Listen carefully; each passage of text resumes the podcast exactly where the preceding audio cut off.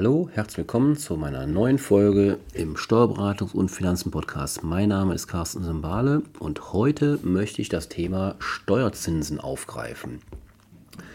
Sparen in zinsarmen Zeiten, die wir ja nun schon seit geraumer Zeit haben, das kann man sich meist sparen. Doch nicht nur, dass es keine Guthabenzinsen mehr gibt. Wer sein Erspartes auf seinem Konto belässt, wird sogar mittlerweile oder seit einiger Zeit viele Banken ziehen jetzt auch nach, wird mit Negativzinsen, Strafzinsen, Verwahrentgelt, die Begrifflichkeiten sind da ja, unterschiedlich von den Banken. Von bis zu einem Prozent wird man da bestraft.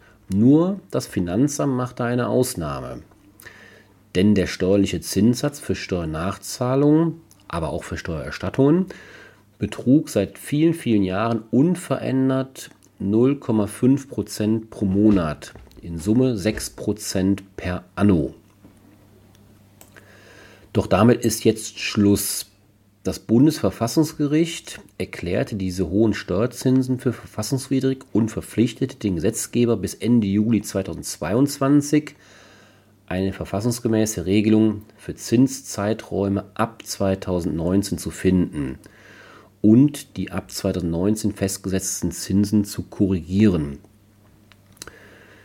Die Bundesregierung, die neue Bundesregierung hat reagiert und einen Gesetzesentwurf vorgelegt. Danach soll der Steuerzins deutlich sinken, von monatlich 0,5% auf 0,15%.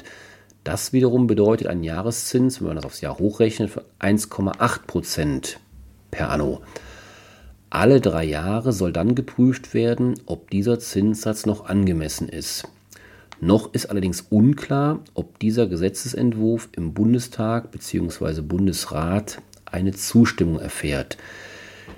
Der Deutsche Steuerberaterverband hat vorgeschlagen, den Zinssatz variabel auszugestalten und dynamisch, jedoch höchstens einmal pro Jahr an den Basiszinssatz anzupassen.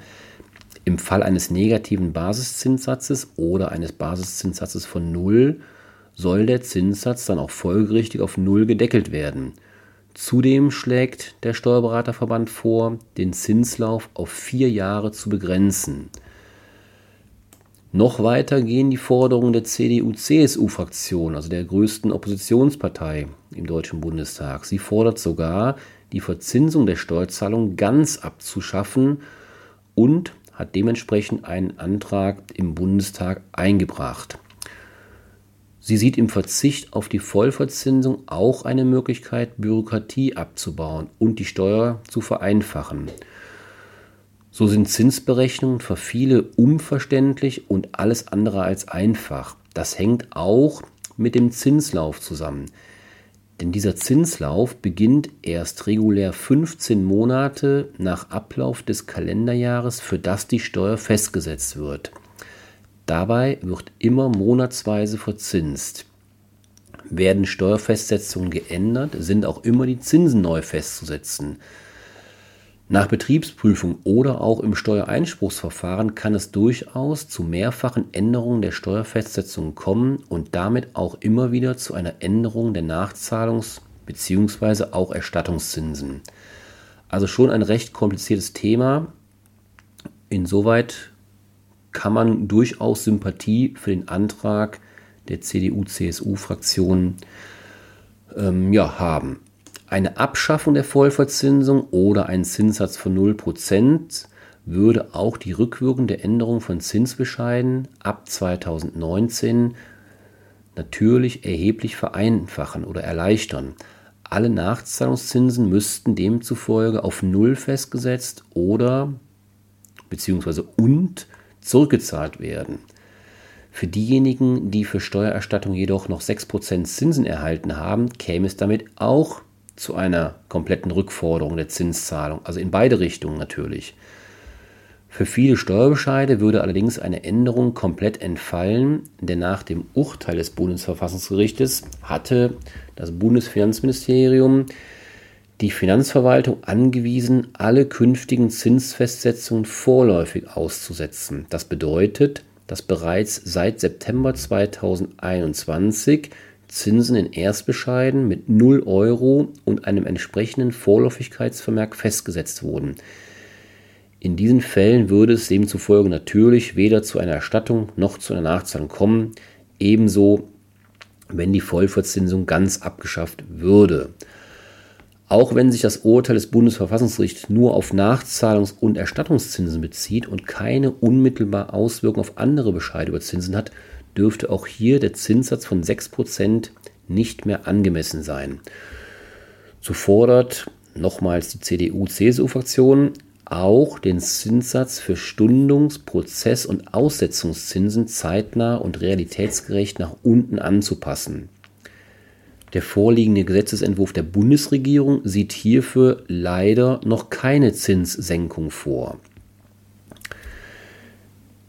Ja, was können wir machen? Wir können nur abwarten, ob Bundestag und Bundesrat dem Gesetzesentwurf unverändert zustimmen oder ob der Zinssatz doch noch weiter nach unten korrigiert wird. Wer sich, gegen, also wer sich von Ihnen gegen den Zinssatz von 6% per anno bei Steuerstundungen und der Aussetzung der Vollziehung, was ja gerade nicht in dem Gesetzesentwurf enthalten ist, bis dato, wer sich dagegen wenden möchte, muss derzeit leider daher noch Einspruch einlegen bzw. gegen eine Einspruchsentscheidung Klage erheben. Hochlebe die Bürokratie, kann man da nur sagen. Man kann nur hoffen, dass der Gesetzgeber da entsprechend noch nachbessert. Ja, ich befürchte oder glaube, dass uns dieses Thema noch ein bisschen beschäftigen wird, weil es einfach nicht mehr nachvollziehbar ist. Zinsen von 6% sind in den heutigen Zeiten beziehungsweise schon seit Jahren ein Witz, um es mal ganz praktisch auszudrücken. Jetzt erleben wir aber gerade ganz aktuell, dass die Notenbanken, zumindest in den USA ist das zuletzt der Fall gewesen, den Leitzins etwas minimal anheben. Wer weiß, wie sich das in Europa auswirkt bzw. entwickelt, sodass das Zinsniveau im Allgemeinen vielleicht auf absehbare Zeit dann doch wieder steigt. Auch da bleibt abzuwarten, wie die Entwicklung vollzogen wird und ob das dann oder welche Konsequenzen das dann wiederum auf unsere Verzinsung hier hat. Wie gesagt, da hat ja der Gesetzgeber vorgesehen, alle drei Jahre eine Überprüfung stattfinden zu lassen. Wie gesagt, wir werden sehen, ob das Gesetz durchgeht in dieser Form oder es noch Nachbesserungen oder Anpassungen gibt. Ich werde Sie hierzu auf dem Laufenden halten. Ja, das war's für heute. Bleiben Sie gesund und bis zum nächsten Mal. Tschüss.